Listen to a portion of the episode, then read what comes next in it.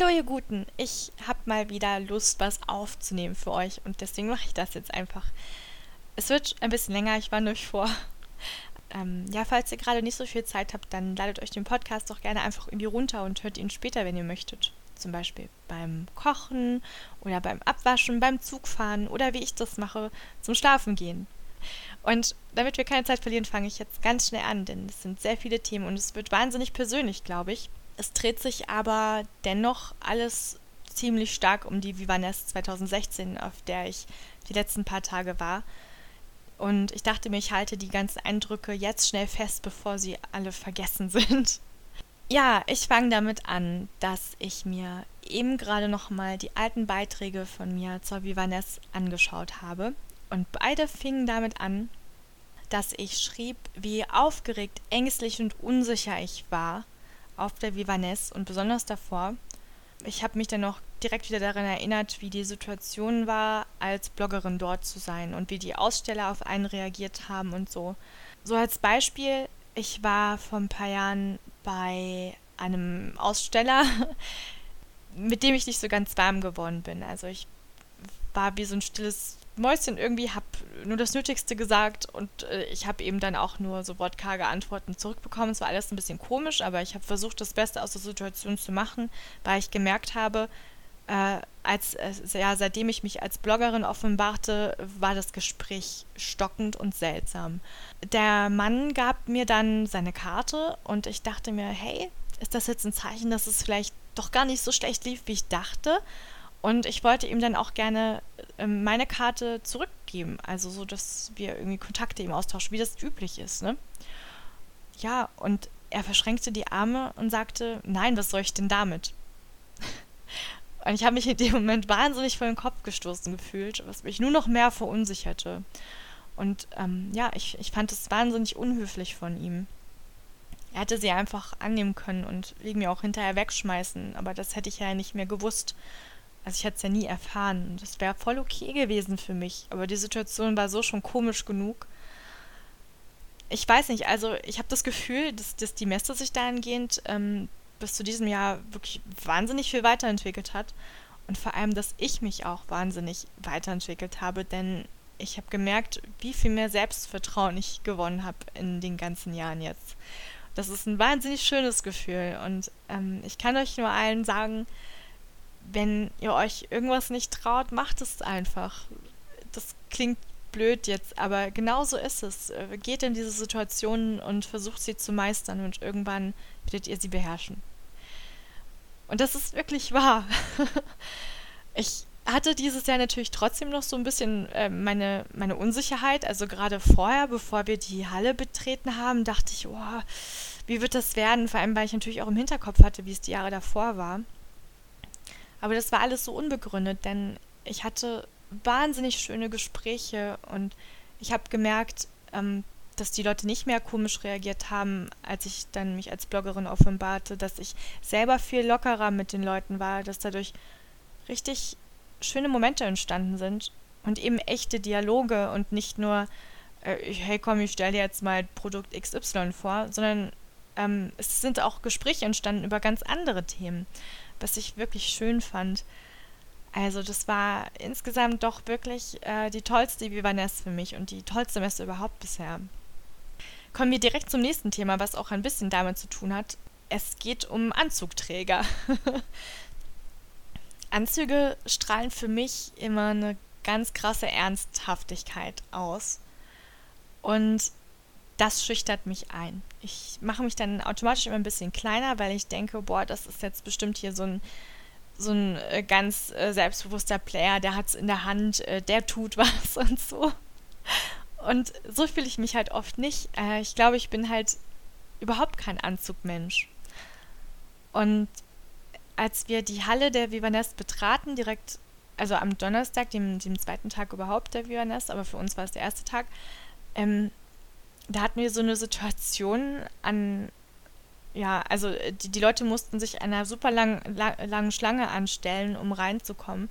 Und Henrik und ich, wir hatten aber ja schon unsere Akkreditierungen vorab gemacht online. und konnten deshalb durch. Und vor uns war dann jemand, der hatte nachgefragt, hier, was, was soll das, warum kann ich nicht auch einfach durch? Und er hat sich wahnsinnig aufgeregt, rief nur so Kruzifix und äh, schubste Henrik plötzlich richtig doll und wir waren beide geschockt und er aber halt nicht. Für ihn war das einfach anscheinend normal, sich da jetzt so so scheiße zu benehmen und er trug Anzug und ich dachte mir nur so, wow, Klischee erfüllt, herzlichen Glückwunsch, richtig scheiße von dir. Äh, ja gut, also wir, Henrik und ich, wir sind jetzt keine Menschen, die irgendwie auf Krawall gebürstet sind, deswegen sind wir einfach gegangen. Aber das war, das war schon echt ein blöder Einstieg irgendwie, der aber direkt danach weggemacht wurde von, von sämtlichen tollen Gesprächen. Es gibt natürlich diese, diese ganzen Spießer in der Biobranche, auf jeden Fall. Es gibt aber auch eben ganz viele Leute, die genau das Gegenteil davon sind. Und die Mischung ist eigentlich auch ganz schön. Ich habe dazu auch noch eine passende Geschichte, lustigerweise. Denn ähm, wir waren verabredet mit zwei Menschen und ähm, eine Person davon kannte ich noch nicht. Die habe ich da erst kennengelernt und er trug Anzug. Und wir haben äh, ganz lange einen Sitzplatz gesucht, weil eben alles voll war. Und mein Gehirn sagte mir die ganze Zeit, Erbse, Erbse, schlag vor, dass wir uns jetzt einfach in der Ecke auf den Boden setzen. Hauptsache, wir haben da Ruhe und wir sitzen. Ist doch scheißegal, ob es auf dem Boden ist oder nicht. Gleichzeitig rebellierte aber auch eine andere Seite in meinem Gehirn irgendwie, ähm, die sagte, nein, Erbse, das, das kannst du jetzt nicht vorschlagen, um Himmels Willen, weil der Typ im Anzug das garantiert niemals machen würde. Der würde sich niemals mit seinem Anzug auf den Boden setzen.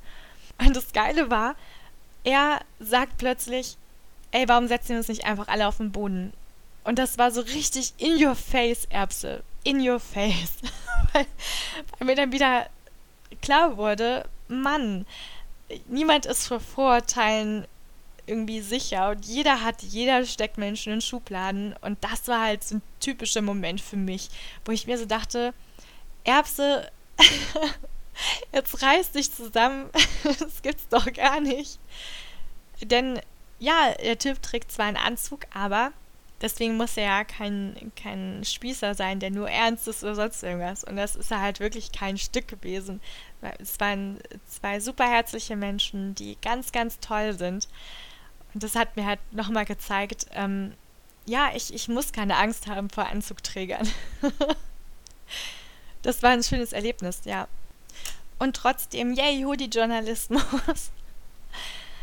ja, nächstes Thema. Und jetzt wird es ein bisschen emotional eventuell. Ich weiß noch nicht genau, wie ich das jetzt am besten erzähle. Es geht um Nein sagen.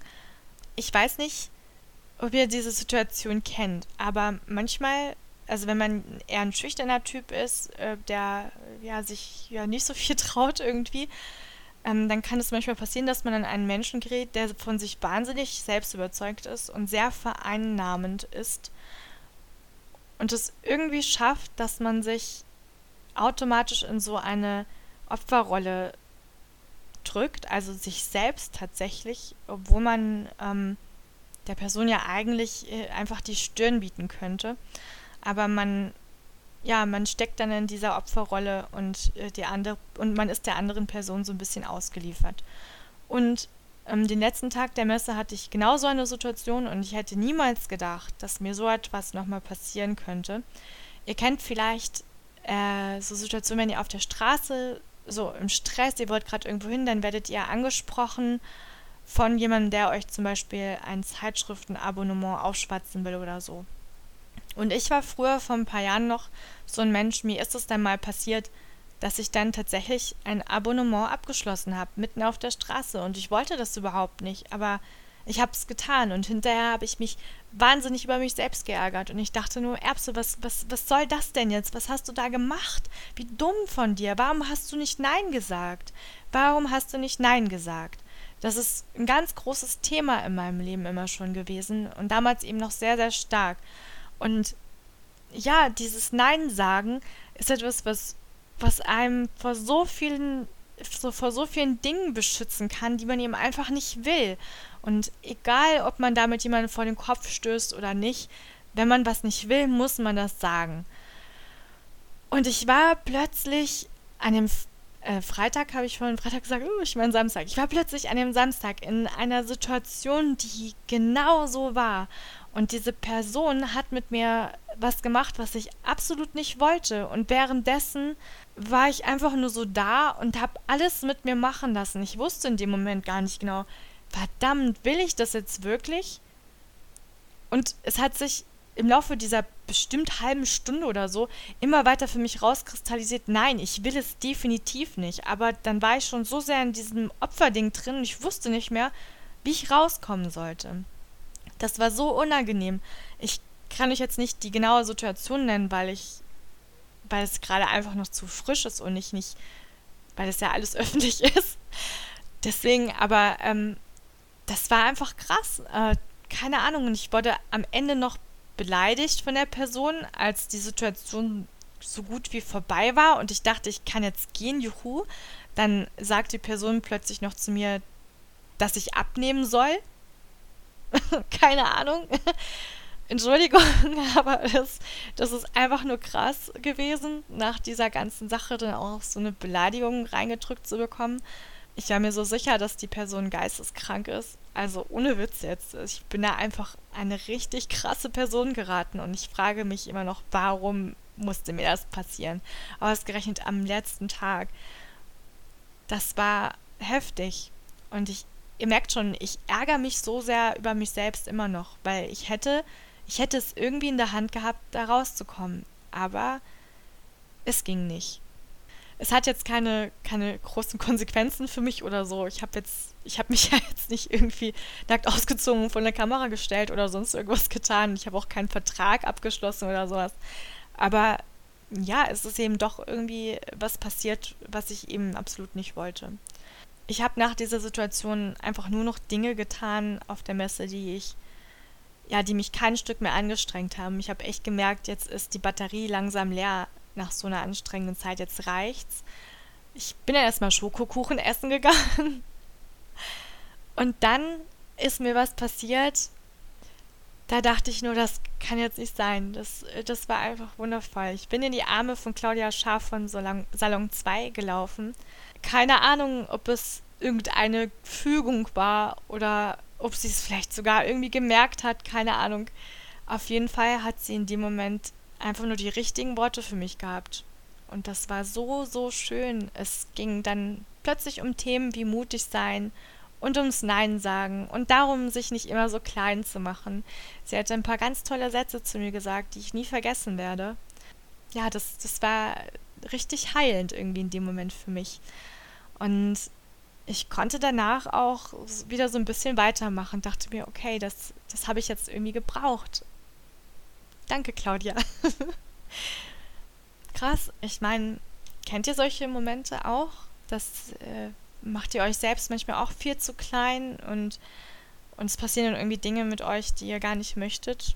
Oder habt ihr auch Probleme damit, Nein zu sagen? Das kann ja auch manchmal Situationen irgendwie hervorrufen, die im Nachhinein ganz witzig sind. Mir war es irgendwie wichtig, die Geschichte zu erzählen, weil ich glaube, dass es dass es eigentlich recht vielen Leuten immer mal wieder passiert, dass man aber viel zu wenig darüber spricht, weil das ja eine Schwäche irgendwie ist. Lasst mir gerne eure Gedanken dazu da. Also es würde mich echt freuen, wenn ihr so ein bisschen irgendwie auch von euch erzählt, ob ihr auch schon mal solche Situationen erlebt habt oder nicht. Und wie ihr damit umgeht oder vielleicht auch, wie ihr gelernt habt, ähm, aus solchen Situationen rauszukommen oder also vielleicht habt ihr Tipps oder Tricks, die ihr mitteilen möchtet und so. Das würde mich sehr freuen. Und nachdem es jetzt so ein bisschen emotional wurde, habe ich noch einen kleinen Tipp für euch. Und zwar war ich am Freitag essen mit äh, Julia vom Beautyjagd, ihrem Freund und mit Henrik.